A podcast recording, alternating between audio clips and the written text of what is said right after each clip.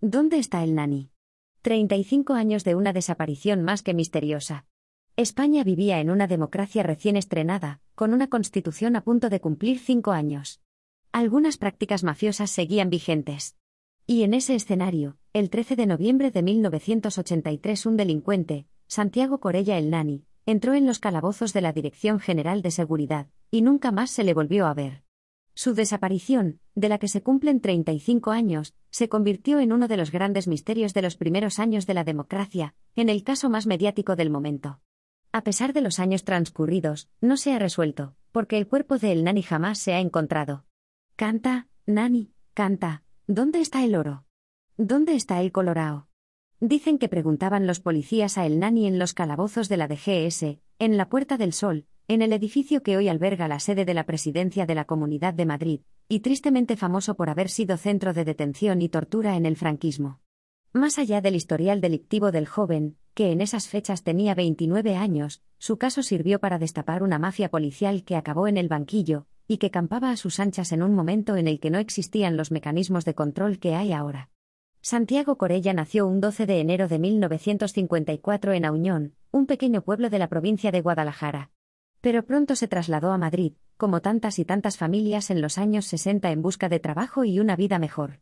La gran emigración interior. El nani pasó su infancia y adolescencia en barrios periféricos de la capital.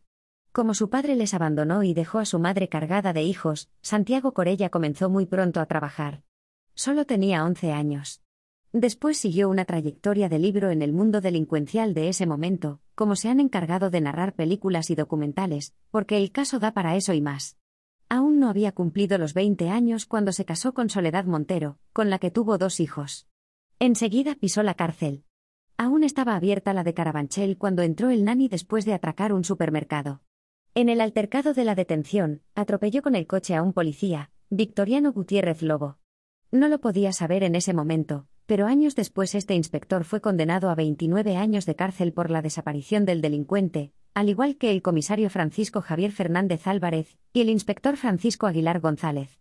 Tras su salida de prisión, Santiago Corella entró en contacto o más bien, entraron en contacto con él con una mafia policial dedicada a la extorsión y el robo y que utilizaba a delincuentes como él para sus fines, especialmente para atracos a joyerías.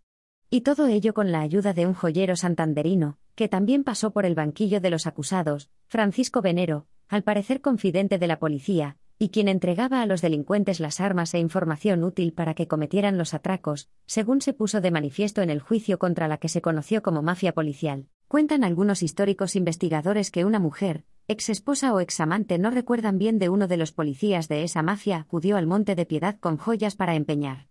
Allí se dieron cuenta de que eran robadas, lo que permitió tirar del hilo. Joyas seguramente procedentes de esos atracos por encargo. Uno de ellos enturbió la relación entre los jóvenes delincuentes y los policías corruptos. Fue el perpetrado en Banafarces, Valladolid. El botín, 48 kilos de oro. De ellos, 40 fueron escondidos, al parecer bajo tierra, por los propios atracadores. No hubo manera de encontrarlos. Supuestamente, uno de los compinches del El Nani aprovechó el nuevo paso de este por la cárcel para llevárselos. La mafia policial no les perdonó. Otra vez en la calle, Santiago Corella perpetró su último y fatal atraco, el de una joyería de la calle Tribulete, en el barrio madrileño de Lavapiés. Un asalto que se llevó por delante la vida del joyero Pablo Perea. El Nani fue detenido el 13 de noviembre de 1983 inculpado del crimen del joyero. Fue trasladado a los calabozos de la DGS. Y a partir de ahí, se sucedieron versiones diferentes sobre su paradero, y búsquedas de su cuerpo que llegaron hasta pantanos de Andalucía. En 1996 la entonces juez de primera instancia número 65 de Madrid, Blanca Escalonilla, declaró el fallecimiento legal de El Nani al haber transcurrido el plazo de más de 10 años desde su desaparición, lo que permitiría a su esposa pedir una pensión de viudedad. Madrid y Santander acogieron los procesos judiciales de las patas del caso, pero el cuerpo de El Nani sigue sin aparecer. ¿Dónde está?